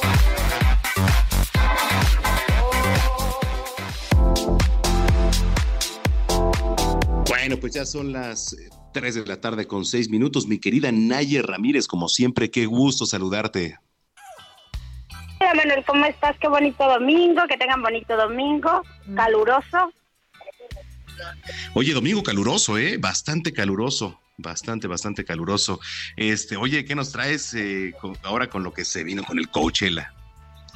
Ay, pues mira, ya se realizó el primer fin de semana, digo, hoy es el último día del primer fin de semana, y ya hubo de qué hablar para todos, se presentó Bad Bunny, y la verdad fue el, hizo historia, porque fue el primer latino que se convierte en un headliner en este festival, y pues la rompió, ¿eh? Porque fueron casi tres horas de, de concierto que dio ahí en Indio, California, estuvo a Post Malone, tuvo ahí a Kylie Jenner en primera fila viéndolo después de todos estos eh, rumores de que andan, no andan, de que son amigos, de que son novios, amantes, ya no sabemos.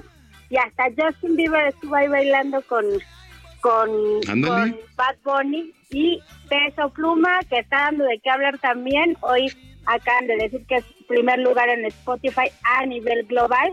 También se dieron un abrazo y no dudes que van a tener una colaboración pronto porque se vieron muy, muy amigos. Él estuvo a Peso Pluma, salió también con Becky G, que con ella tiene una canción, salió en la tardecita, pero se esperó hasta que saliera Bad Bunny, se saludaron, se dieron un abrazo.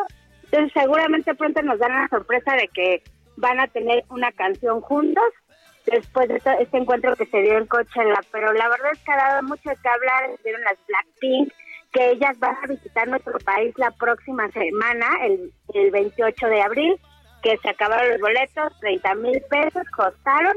También ellas cerraron ayer, también fue una locura. Estuvo Rosalía, que pues ya, Rosalía ya eh, estuvo con nosotros y aparte la vamos a ir a ver gratis al Zócalo y acuérdate que tenemos una cita más.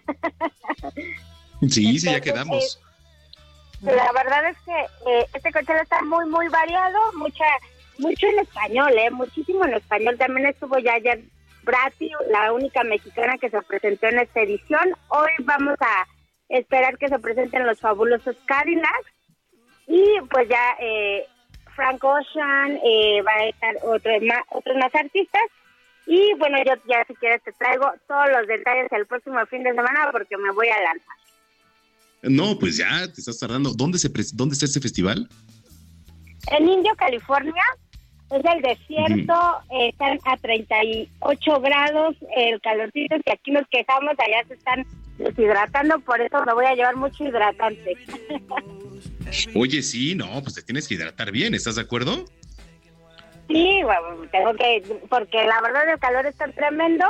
Sí, bueno, todos los mismos que se presentan este, este primer fin de semana lo hacen el segundo fin de semana. A veces cambian los invitados, a lo mejor vamos a ver invitados este, eh, especiales y diferentes. Ah, bueno, y se me olvidó comentarte que pues estuvo de sorpresa Bring 182 después de que había cancelado aquí en, en bueno en México y en Latinoamérica su gira por un por una lesión que según tenía su baterista y bueno total que toda la gente estaba muy enojada en las redes sociales porque tal como se pudo haber curado tan rápido no se quiso presentar en Latinoamérica o qué está pasando, pero estuvieron ahí en Coachella el primer fin de semana, también van a estar el segundo. Oye, qué padre, qué padre. Oye, ¿y el ambiente en general cómo lo percibes? Pues la verdad es que ha habido muy pocas quejas, un poco de la organización, de la entrada, muchas filas, pero en cuanto al sonido, en cuanto a las presentaciones, creo que el público ha quedado muy satisfecho. Órale, qué padre, qué padre, porque además, digo, dentro de todo eso hay muchos atractivos. Oye, los precios en cuanto a... Eh, venden comida, supongo, bebida, todo esto, ¿no? Sí, fíjate que eso sí han hecho varios TikToks si tú te metes a, esta red social. Pues sí está un poquito caro, o sea, para nosotros que, que manejamos pues pesos, hay eh, burritos de 50 dólares, entonces pues sí creo que está un poquito elevado. La cerveza, un vaso, cuesta 10 dólares. Ahorita, aunque esté bajo el dólar, pues sí, es una lanita, la verdad. ok. Vamos a, tener que ahorrarle bastante porque sí, en la entrada el para los tres días del festival cuesta 500 dólares.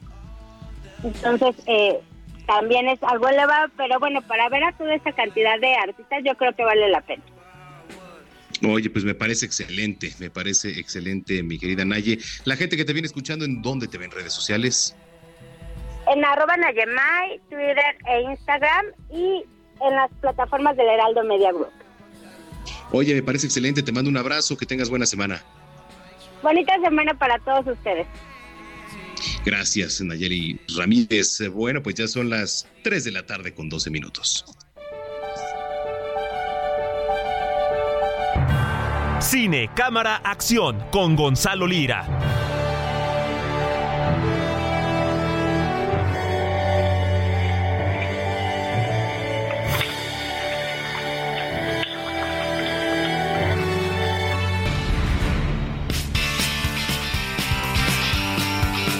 Bueno, pues ya está listo en la línea telefónica mi querido Gonzalo Lira, a quien saludo como siempre con mucho gusto. ¿Cómo estás, Gonzalo? Manuel, muy contento de saludarte como cada fin de semana. ¿Tú qué tal? ¿Cómo te va? Muy bien, igual. Tú dime con qué nos arrancamos. Oye, pues fíjate que eh, yo sé, yo sé que me había comprometido contigo a que me iba a lanzar a ver eh, la película de Super Mario. Pero, híjole, híjole, me está costando un trabajo, me está costando un trabajo animarme porque en las redes sociales se ha convertido en un estandarte de odio la película que no, no, no, no, no, este, no doy crédito. Eh, déjame te, lo cuento súper rápido porque me parece un tema, un tema interesante. La película de Super Mario es una película que no tiene ninguna pretensión más allá de entretener, de divertir y en gran medida pues eso eh, ha jugado un poco de repente en su contra con los comentarios de quienes esperaban quizá algo un poco más complejo, por decirlo de alguna manera. Sin embargo, también, por el otro lado, se ha convertido en, en una película que, que han agarrado muchos grupos extremistas, eh, de, muchas cosas, eh, pero sobre todo como del lado más ultraderechoso de, de, la política y de las creencias sociales, no solo en Estados Unidos, sino alrededor del mundo, ¿Por qué? Porque dicen que la película, al ser un taquillazo, que sí lo está haciendo, está siendo muy exitosa, eh, están diciendo que es una prueba de que eh, en el cine para niños no debería de haber agenda, es decir, que no debería de haber personajes que sean eh, parte de la comunidad LGBT, que no debería de haber diversidad racial en la pantalla, lo cual me parece un discurso, además de peligroso, este, sinceramente bastante tonto, Entonces, eh, todo esto ha hecho que la película se convierta entonces en una en una especie de pieza que han utilizado para, para meter eh, como parte de los discursos de odio. Y yo creo que eso también es, es peligroso. Digo, obviamente la, distribuidora y los productores no se van a meter porque pues para qué haces un statement político si te estás llenando los bolsillos de dinero, pero pero bueno, me parece, me parece un fenómeno interesante de lo que eh, puede llegar a ocurrir con una película infantil. Em, recuerdo eh, que también pasó aquel fenómeno, no sé si te acuerdas, con, la película de Buzz Lightyear, por una escena que duraba menos de un segundo, por algo que duraba menos de un segundo, pues bueno, era el discurso contrario. Yo creo que eran más o menos los mismos grupos eh, los que estaban atacándola y justo ahora eh, están diciendo que las malas críticas han sido pagadas por Disney y eso qué, y pues no, hay que decirle a la gente que las malas críticas eh, pues por parte de la gente especializada salen pues cuando la película es mala, ¿no? Entonces, este, pues hay que ver cómo se va desarrollando esto porque a mí me parece al mismo tiempo que interesante, eh, un poco delicado, el hecho de que las películas populares terminen utilizándose para pues eh, fortalecer o, quitarle fuerza a, tal o cual discurso. Pero bueno, alejándonos de ahí, no nos vamos a ir esta semana al, cine necesariamente, eh, Manuel.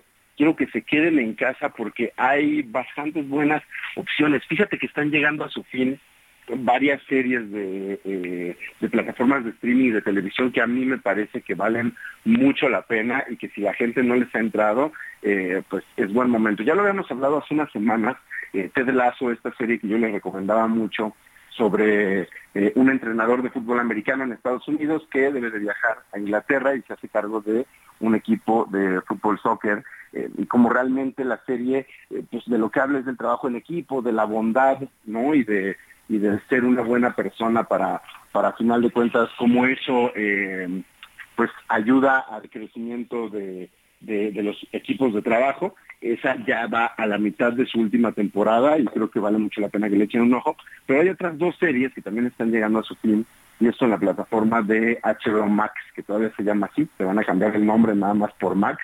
Eh, y una de ellas es eh, Succession o La Sucesión, una serie que, de verdad, si pueden, eh, échensela, les aseguro que se la van a devorar. la historia de una familia donde el padre de esa familia es el amo y señor de la empresa que, controlan y que es una empresa que tiene que ver con los medios de comunicación. Eh, entonces, la, serie a lo largo de todas sus temporadas nos ha hecho ver la disputa entre los hijos por ver quién se va a quedar a cargo de ese negocio. Y, lo que es interesante, bueno, no solo es eh, la cantidad de eh, puñaladas por la espalda, de tranzas, de maldades que se hacen, sino cómo a final de cuentas todo esto responde a pulsiones como muy humanas, que, no tienen nada que ver eh, solo con los negocios. Y bueno, ya en esta última temporada ha habido una cantidad de sorpresas que pues, para quienes le están viendo saben de qué estoy hablando y que cambian todo el panorama de lo que habíamos visto en las anteriores, pero para quienes no, corran a verla porque precisamente a partir de esta semana va a ser crucial que estén al día si no en las redes sociales se les van a empezar a echar a perder los, o sea, los spoilers van a estar a la orden del día. Y la otra serie que se estrena eh, precisamente, eh, creo que es este fin de semana, si no es que el próximo, pues quizás el próximo, es una serie que se llama Barry, que yo ya te había hablado de ella, eh, pues quizás hace un par de años, Manuel, la historia de un asesino a sueldo que un día persiguiendo a una de sus víctimas llega a una clase de actuación y se da cuenta de que es muy probable que la actuación sea pues su llamado, su llamado de vida, ¿no?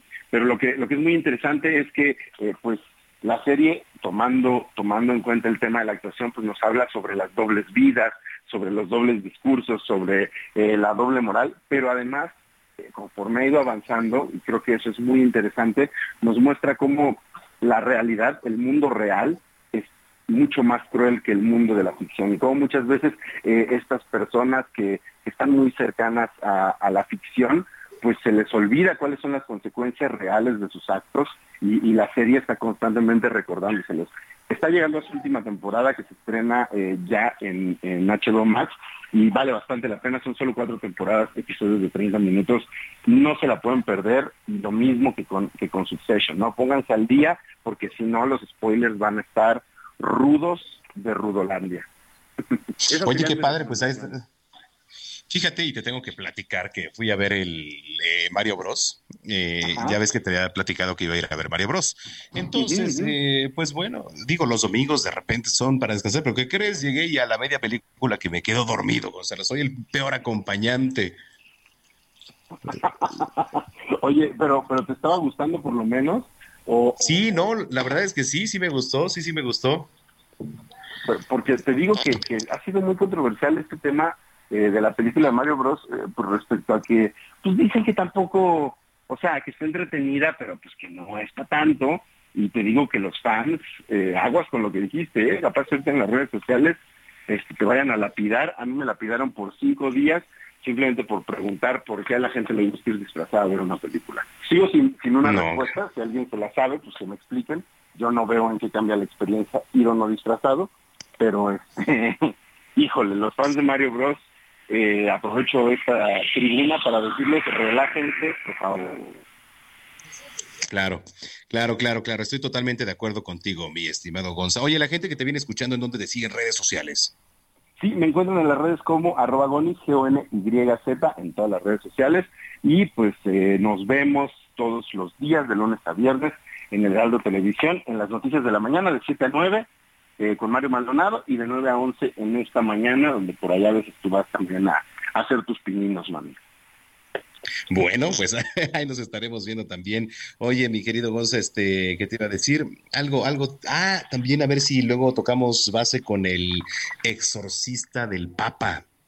Ay, sigo también, sí. Te, digo que esta semana ha sido de, ponerme al corriente con estas series, pero te prometo que eh, la que viene ya me lanzo al cine para ponerme ahora al corriente con las películas que no he visto, eh, porque por ahí hay varias. Y tú también tienes que ver John Wick 4, que eso ya quedamos la semana pasada que te faltaba. Órale, me parece excelente. Bueno, pues muchísimas gracias. Un abrazo.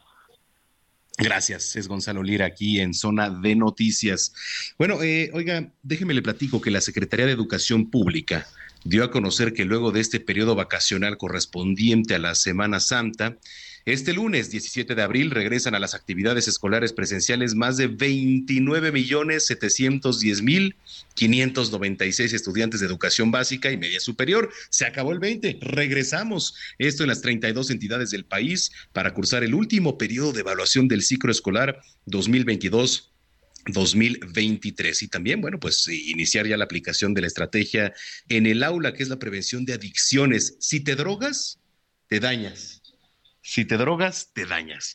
Eh, serán al menos tres intervenciones semanales de 10 a 15 minutos, cada una durante las asignaturas de formación cívica y ética, biología y vida saludable, así como en las asignaturas de ciencias de nivel bachillerato, donde los docentes pues, van a exponer a los alumnos los daños de la salud que ocasiona el consumo de sustancias como el fentanilo. Por cierto, esta palabra pues eh, la tenemos presente ahora en, estos días. Como parte de esta estrategia, los planteles de secundaria y también de bachillerato van a disponer de una guía para docentes, materiales impresos, infografías audiovisuales, recursos gráficos, para inhibir el consumo de sustancias tóxicas. Entonces, bueno, pues ahí está. Oiga, hoy 16 de abril vamos a hacer homenaje a aquellas personas con espíritu emprendedor, visionario, que se inicia con el desarrollo y también la ejecución de una idea de negocios. El 16 de abril, o sea, hoy, se celebra el Día Mundial del Emprendedor. Y con ello, pues se quiere dar a conocer el impacto y la importancia del emprendimiento, especialmente en tiempos de crisis económica. Bueno, el emprendedor, usted sabe, esta persona que aplica, que desarrolla una idea, una oportunidad de negocio con el apoyo de recursos, asumiendo ciertos riesgos económicos. Toda la vida es un riesgo, pero si no nos arriesgamos, tampoco sabemos si vamos a ganar. Entonces, usted arriesguese, que también para eso estamos. Lo invito para que siga en contacto con nosotros, arroba Samacona al aire le repito, arroba Samacona al aire. Eh, los estrenos no paran aquí, ¿eh? En zona de noticias, la banda de metal Metallica lanzó un nuevo álbum titulado 72 Seasons y por eso estamos escuchando If Darnex Had a Son. Vamos a la pausa, no le cambie porque cerramos con broche de oro aquí en este espacio a través de la señal de Heraldo Radio. Soy Manuel Zamacona, no le cambie.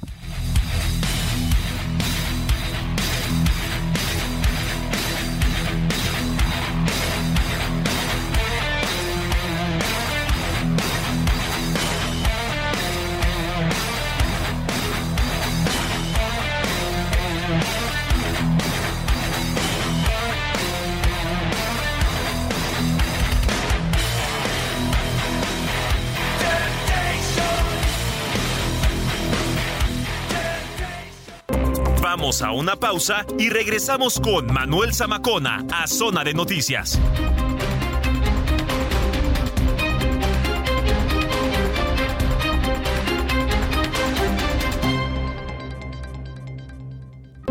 Ya estamos de regreso en Zona de Noticias con Manuel Zamacona por el Heraldo Radio.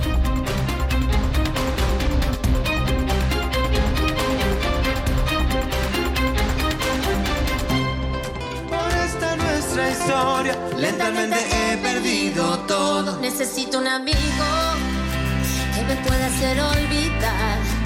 Necesito un amigo que me ayude a olvidar el mal. Necesito un amigo que esté siempre a mi lado. Necesito un amigo en mi dolor y en mi llanto. Amor,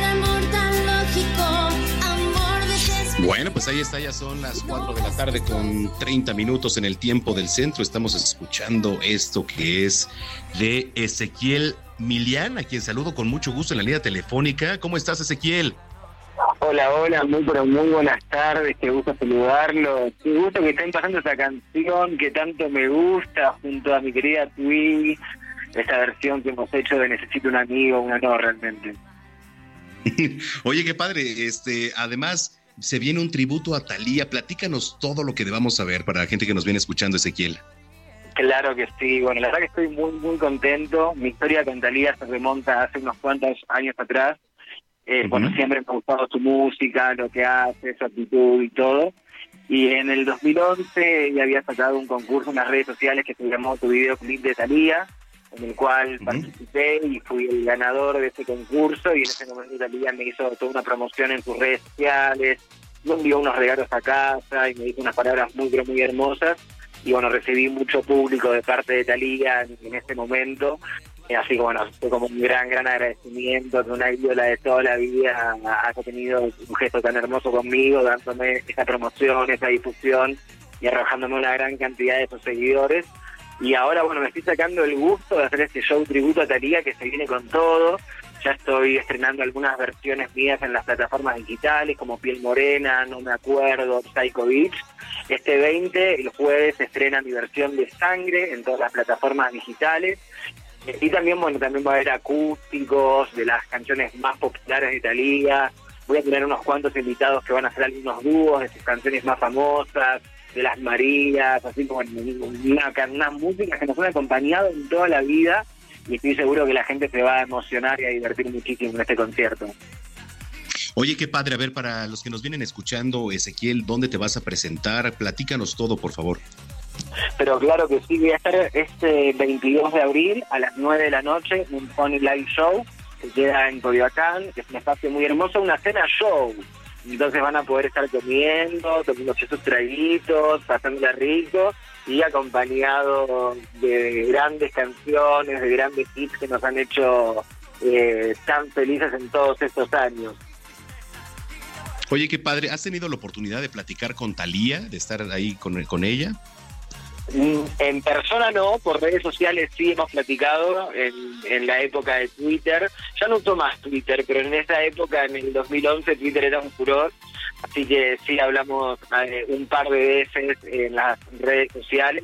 Y la verdad que fue muy hermoso en ese momento las palabras que me dijo sobre mi carisma y la entrega que le ponía a todo lo que hacía la verdad que para mí fue como un antes y un después, si bien me dedico al arte desde que soy muy pero muy chiquito, había tenido previo a eso como una pequeña crisis vocacional en la cual estaba como, sigo con esto, no sigo con esto, y la verdad que bueno, que, una persona como ella me haya dado esas palabras de aliento y la difusión en las redes sociales, más allá de lo que publicó, de lo que dijo de mí, lo que hablamos por privado, para mí son como un súper guau, ¿verdad? Una, una artista que queremos tanto en todo el mundo. Oye, qué padre, Ezequiel, ¿qué viene ahora para este año, para ti también? ¿Qué planes tienes? Todo, cuéntanos. Bueno, yo aparte de hacer este show tributo Talía, también soy compositor, hago mi música inédita que vengo haciendo desde hace muchos años. Actualmente la tengo un poquito en stand-by porque me vengo ocupando de todo este show tributo hace algunos meses, pero permanentemente voy componiendo canciones nuevas, sacando videoclips, armando armando eh, justamente toda la prensa, toda la difusión, haciendo shows, acercando la música siempre a, más personas, que bueno, un poco el arte tiene que ver eh, desde el plasmar inconscientemente lo que uno quiere hacer, lo que uno quiere decir, los que nos dedicamos a esto por lo general se nos hace mucho más fácil comunicar nuestros sentimientos y emociones a través de canciones, así que eso es algo que siempre me gustó hacer desde muy chico y lo que siempre voy a seguir haciendo porque es algo que amo. Eh, y ahora, bueno, también acercándome a la gente con, con todo este tributo. Y también, bueno, aparte de esto, estoy produciendo una serie de shows que se llaman Yo Soy una Superestrella. Hoy tengo la gran final de Yo Soy una Superestrella de la primera generación, que fueron 18 participantes. Eh, y de cada gala salieron eh, dos finalistas. Hoy se hace la gran final de los dos finalistas que han salido en cada gala, se hace en Polo 37 las localidades ya están agotadas, así que no vayan porque no van a poder entrar. Y eh, se hace en mayo la segunda generación de Yo Soy una Superestrella, donde ya están los 18 participantes elegidos para hacer tres galas en la primera ronda y luego también la final, donde se va a ver el gran ganador o ganadora, así como también para mí es muy hermoso poder darle el impulso a nuevas personas ¿no? que están iniciando en este camino de la música. Oye, qué padre, la gente que te viene escuchando, ¿en dónde te puedes seguir en las redes sociales? ¿Alguna página donde tú nos digas, Ezequiel? Claro que sí, me pueden seguir como Ezequiel Milian, M-Y, eh, para que puedan ver todo lo que voy haciendo, todo el contenido que voy armando, siempre estoy subiendo cositas nuevas para todos los seguidores. Hoy por hoy tenemos la gran facilidad de acercarnos por estos medios digitales, que es una maravilla.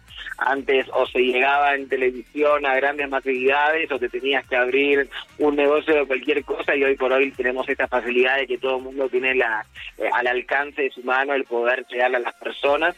Así que pueden seguirme por ahí. Y también tengo otro Instagram que es Ezequiel Evolutivo, donde eh, hago lecturas de cartas natales, que es mi otra pasión y otra vocación. Eh, así que para toda la gente que estén en su camino evolutivo, eh, ahí los espero también como para poder explicarles cuál es la misión de vida, justamente qué vienen a trabajar, qué vienen a desarrollar el ascendente, la luna, que es nuestro refugio emocional, donde tenemos el punto de karma y de dharma.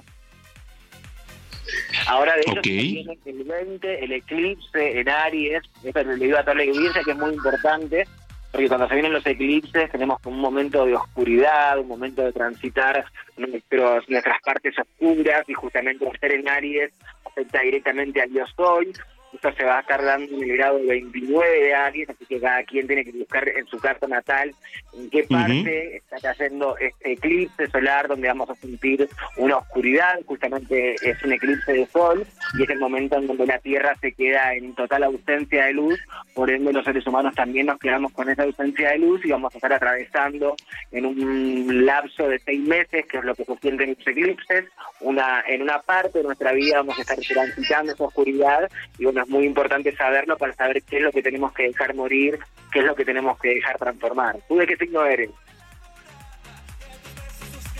Ok, bueno, pues eh, Ezequiel, muchísimas felicidades, vamos a estar en contacto y gracias por tomar la comunicación. Muchas gracias a ustedes, que tengan una muy, pero muy linda tarde y muchísimas gracias por el espacio. Gracias a ti, Ezequiel Milián, cantante y también actor. Son las 3 de la tarde ya con 38 minutos. Zona de Deportes con Roberto San Germán.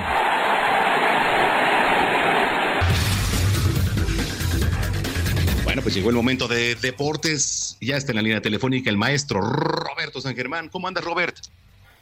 Bien, bien, ¿cómo estás, mi querido Manuel? ¿Cómo te encuentras el día de hoy, amigo? Gracias, pues emocionado, con el gusto de saludarte y viendo ya a esta hora a Julio Urias lanzar también aquí contra el equipo de Chicago. Perfecto, a ver si logra su cuarto triunfo, ¿no? Sobre todo que ha estado bien en las primeras tres salidas que ha tenido en la temporada y ganando además, que eso es lo importante y teniendo récords de 1.50 sobre todo y la, la, verdad es que 20 ponches y todo, ya teníamos mucho tiempo que no había un pitcher que lograba eso y sobre todo en toda la historia de las grandes ligas, ¿eh? Sí, totalmente. Van 1-1 empatados en la parte alta de la sexta entrada. Ojalá que en la baja pueda por lo menos hacer otra carrera de los Dodgers y le den una ventaja y pues la cuarta victoria a Julio Urias. Pero tú dime con qué nos arrancamos, Robert. Pues mira, si quieres arrancamos ahorita rápido con el fútbol mexicano y luego regresamos al béisbol o si quieres vamos con el béisbol. También podríamos hablar de lo que pasó con Randy Arozarena y el equipo de las rayas de Tampa, este equipo que estaba, pues, igual un récord de 1987 de los cerveceros de Milwaukee, de 1982 de los Bravos de Atlanta y que quería pues romperlo, empataron 13 victorias consecutivas en un arranque de temporada y bien por Randy Rosarena, pero simplemente ya no pudieron contra los Blue Jays y se quedaron en la derrota. Ahí fue 13 a 1, digamos, quedaron con ese récord y perdieron el partido 6 a 3 pero bien por las rayas de Tampa, un equipo que siempre platicó contigo que cómo le cuesta trabajo sobre todo a los Yankees de Nueva York, es un equipo que desde que apareció en las grandes ligas ha sido como uno de los némesis que han tenido los, los Yankees, recordando que en su época cuando arrancó este equipo estaba Lupinella como su manager. Era, era este Lupinella, sí, efectivamente. Bueno, qué grandes épocas, ¿eh? Sí, que además fue jugador de los Yankees y también estuvo mucho tiempo claro. Pineda con, con el equipo de los Yankees, ¿no? Un ser muy querido por allá, pero sí cuando le tocaba enfrentar a sus Yankees, pues siempre les ganaban y la, la raya siempre le ha costado mucho trabajo. Ahora vamos a ver cómo les va en esta temporada. Parece que arrancaron muy bien, pero no sé si pueden aguantar todo lo que es, pues el, el ahora sí que toda la temporada siendo tan larga en las grandes ligas, ¿no? Sí, efectivamente, pues vamos a ver. Eh, pues histórico también lo que han hecho las mantarrayas de Tampa Bay y de la mano sí. de uno de los ídolos, pero se ha convertido en un ídolo ya mundial, ¿eh? ¿Randy Arozarena? Sí, sí, sí. Pues yo creo que también tiene mucho que ver, amigo, para la gente que nos está sintonizando la historia de este cubano que salió de la isla y que llegó a México, ¿no? Y que en México pues la gente lo arropó y sobre todo por su forma peculiar, ¿no? Por las botas vaqueras con las que sale cuando lo entrevistan y todas estas cuestiones, por una cuestión de cábala, ¿no? Él platicaba que fue una cábala y se la quedó y la verdad es que es interesante verlo, ¿no? Es un buen es un buen jugador, es un buen pelotero, buen jardinero además, le pega bien a la hora buena y además pues eh, hay que recordar que en el Clásico Mundial tuvo atrapadas fenomenales para lo que fue la selección mexicana. Sí, efectivamente, pues marcó una diferencia en el Clásico Mundial de Béisbol y siempre estaremos agradecidos. Ojalá lo tengamos también ya para el próximo representativo, mi estimado Roberto.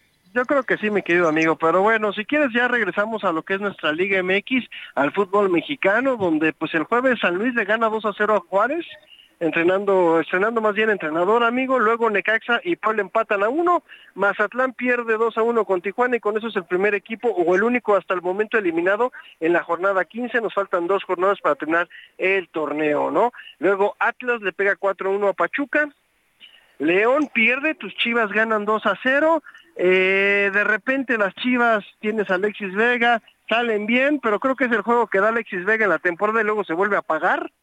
¿No? Pues ya lo conocemos a este hombre, ¿no? Todo el mundo habla maravillas de él, de repente tiene un buen partido y ya luego se nos cae. Luego América en el clásico joven, como es conocido, a pesar de que el Tano Ortiz pues lo quiso demeritar, gana 3 a 1 a Cruz Azul.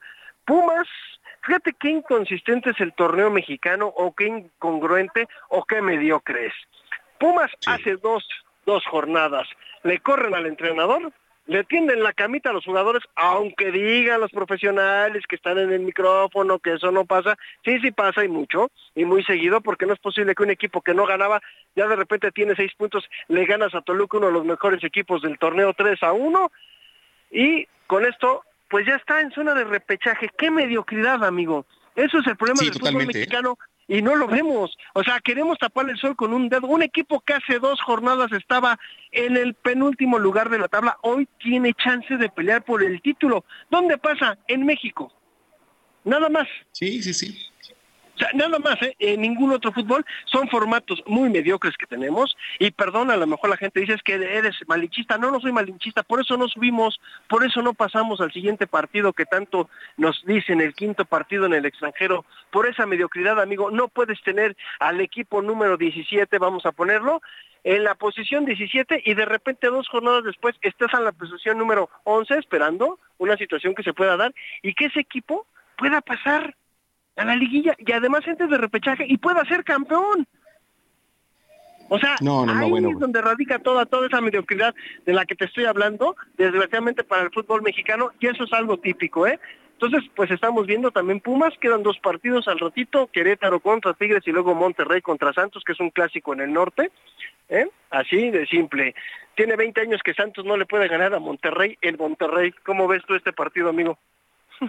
Monterrey contra Santos al final, pero tiene 20 años que Monterrey no pierde con Santos, amigo, en su casa. Ándale, órale, pues vamos a ver qué tal se... se, amigos. Y vemos, y vamos a ver cómo queda, porque también ya la tabla se está apretando un poquito. Monterrey es el primer lugar con 34 puntos, América tiene 30 en segundo, Toluca con su derrota hoy se queda en tercero con 28 puntos, arriba de tus chivas nada más por la diferencia de goles que tiene 28. León con la derrota se queda con 26 puntos, sí, que ese sería el quinto lugar, y luego viene Pachuca con 25 puntos, abajo de ellos viene Tigres y Cruz Azul con 21 puntos respectivamente, esos serían los primeros ocho. Pero recordemos que pues aquí con la mediocridad puede llegar hasta el lugar número 12. Y ya viene el equipo de Pumas. Por eso estamos hablando de esta situación, en donde pues de repente a mí no me gusta. A mí me gustaría que el torneo fuera de a dos vueltas, ¿sí? Y que sea el campeón el que más puntos hace. Creo que es un mérito aguantar 38 fechas, 34, 36 fechas, dependiendo de los equipos que tengas, ¿sí? Para ser campeón. Creo que ese, ese, ese torneito, en lugar de ayudarnos, ha sido una mediocridad estos torneos cortos, pero bueno, así está pactado, así lo firman los dueños de los equipos antes de que inicie la temporada y pues no podemos hacer ningún cambio, mi querido amigo, con esta situación de nuestra liga. Y pues ya nada más para terminar, si quieres, hablamos rápido de lo que va a ser la Copa Oro 2023 que se va a jugar del 24 de junio al 4 de julio, ya sabes, en los Estados Unidos, y a México le toca un grupo que, ojo, ¿eh? Honduras, Haití y Qatar. aguas con Haití y no lo digo porque es un equipo poderoso. Ahí te va. Haití dejó fuera a México en 82. Hay que recordar, a Hugo Sánchez le costó la chamba a Haití cuando fue el, el preolímpico, que no le pudieron ganar y qué equipo era Haití. Haití le cuesta los puestos a los entrenadores. Y créeme que Diego Coca, señores, por más que nos quieran vender la idea de que Diego Coca no tiene problemas, Diego Coca está en la tablita, mi querido amigo. Diego Coca empieza mal y no termina, ¿eh? Seguramente no termina lo que sería eh, ahora sí que su, su ciclo. Y Haití podría ser ¿eh? el culpable otra vez. Entonces, aguas con Haití. O sea, es a lo que yo voy por la cuestión, si podemos decir, como maldición que tenemos con los haitianos. Así que, pues a México le toca Honduras, Qatar y Haití. Eso va a ser en el, grupo B, donde estaría México en lo que sería la Copa Oro, que te repito que sería del 24 de junio al 4 de julio la fase de grupos. Ya luego vienen los cuartos del 6 al 9 de julio, las semifinales el 12 de julio y la final el 16 de julio, mi querido amigo. Bueno, pues vamos a estar muy pendientes de todo este torneo. Oye, mi estimado Robert, la gente que te escucha a esta hora de la tarde, ¿en dónde te puede seguir en las redes sociales? Pues me encuentras en Twitter, amigo, en arroba R San Germán, ahí estamos para servirte, mi querido Manuel, aquí ya esperando para ya comer todos y pues bueno, seguir viendo deporte, ¿no? Excelente, me parece sí, porque hay buena jornada. Al rato también van a pasar aquí en televisión eh, los Rangers de Texas contra los Astros de Houston, también lo estaremos viendo. Entonces, bueno, pues ahí está. Te mando un abrazo y buena semana. Igualmente, mi querido amigo, un abrazo, buena semana para todos ustedes y buen provecho a todos. Gracias. Es Roberto San Germán aquí en Zona de Noticias. Son las 3 de la tarde con 48 minutos. Salud con el doctor Manuel Lavariega.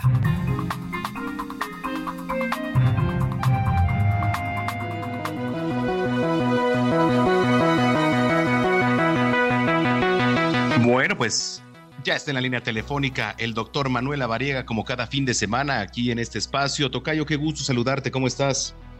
Mi querido amigo Tocayo, un gusto también saludarte y aquí listo para poder platicar de temas de salud con todo el auditorio. Sí, bastante interesante porque mañana 17 de abril es el Día Mundial de la Hemofilia. ¿Qué es la hemofilia, Tocayo? La hemofilia es una enfermedad que se considera poco prevalente, poco frecuente, uno de cada 10.000 nacidos, pero es una condición en donde justamente existe una alteración que es congénita, que no permite que se coagule la sangre de manera normal y esto condiciona la presencia de sangrados. De sangrados, ok. Eh, ¿Por qué se da? Es una condición ligada a una condición genética. Eh, es una enfermedad que justamente, como lo comentaba, es genética y está ligada al cromosoma X. Los cromosomas se disponen de dos en dos. Las mujeres tienen dos cromosomas X, mientras que los hombres tenemos un cromosoma X y un cromosoma Y. Cuando un hombre tiene un cromosoma X afectado, es donde puede llegar a aparecer la enfermedad. Es una enfermedad que se transmite de la mamá al hijo varón de la mamá al hijo varón. Ok, este, esta tendencia está en, en, todas las personas. ¿Hay alguien más vulnerable, por ejemplo? No, no, no, realmente es una condición eh, ligada completamente a la genética. Es muy poco frecuente que se presente la enfermedad eh, con síntomas clínicos en las mujeres, porque prácticamente esto se presenta solo en los hijos varones, es decir, la mamá lo transmite al hijo hombre al hijo hombre. Oye, ¿cuáles son las consecuencias de todo esto? Está ligado justamente a la condición de gravedad de la enfermedad. Hay situaciones leves en donde las hemorragias pues no son tan complejas, pero hay formas de presentación grave de la enfermedad en donde existen incluso hemorragias cerebrales que pueden poner en riesgo la vida de las personas. Hoy es muy importante porque además este todo lo que tiene que ver con sangre, digo hemorragias tanto espontáneas y después de una operación, ¿no? O de tener una lesión, también esto se liga, ¿no? Sí, justo ese es el riesgo con estos pacientes que pueden tener sangrados en órganos vitales y eso poderlos complicar. Híjole, ¿y, y cuáles son las recomendaciones, doctor Lavariega? No hay un tratamiento hoy que cure la enfermedad, son tratamientos eh, que obviamente están avanzando. Ha habido una evolución importante en los tratamientos que tienen los pacientes con hemofilia, pero todavía ninguno que cure la enfermedad. Entonces, básicamente lo que se utiliza son medicamentos que favorecen a la coagulación y disminuyen el riesgo. Sin embargo, pues no son eh, condiciones 100% curativas, así que hay que tener pues cuidados especiales con este tipo de personas, este tipo de pacientes que tienen esta condición, para disminuir al máximo la posibilidad de sangrados. Correcto. Oye, la gente que se queda con alguna duda que te quiere contactar a través de redes sociales o en el buscador favorito, ¿cómo te puede encontrar? Claro que sí, me pueden encontrar como DR La Variega Sarachaga. Ahí estoy pendiente para cualquier duda o cualquier pregunta. Y bueno, pues un ejemplo importante de la hemofilia es el actor Richard Burton, este actor norteamericano que pues tiene mucho prestigio y bueno, él tiene hemofilia. Correcto. Bueno, pues eh, te mando un abrazo como siempre y que pases buena semana, doctora Variega. Igualmente, un fuerte abrazo y buen provecho a todo el auditorio. Muchísimas gracias. Es el doctor Manuel Variega en Zona de Noticias 3 con 52. ¿Qué más es posible con Katia Castelo?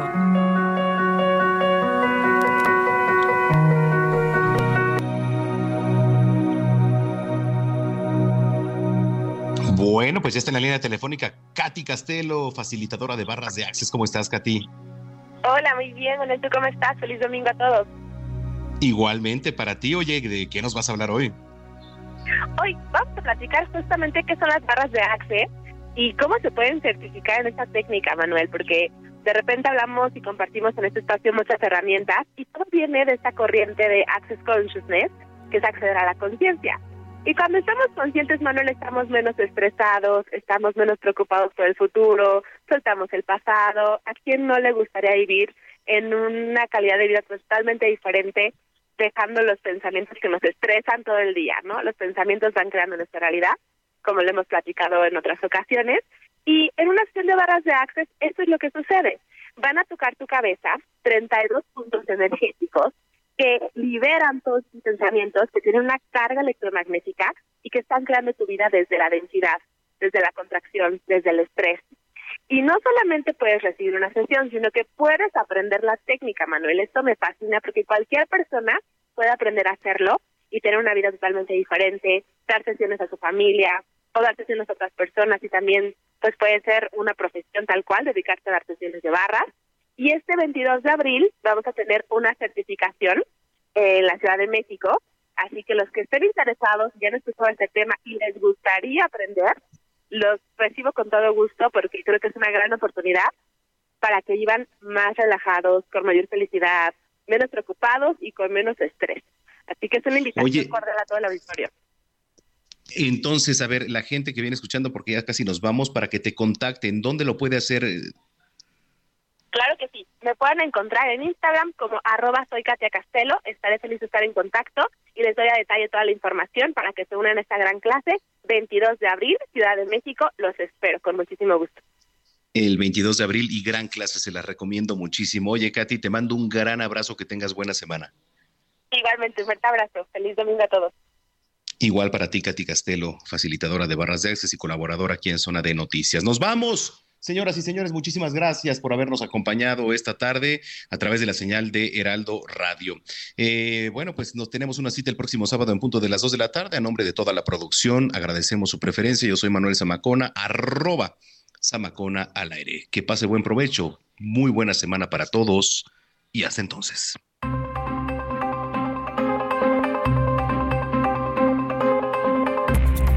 Heraldo Radio presentó Zona de Noticias con Manuel Zamacona.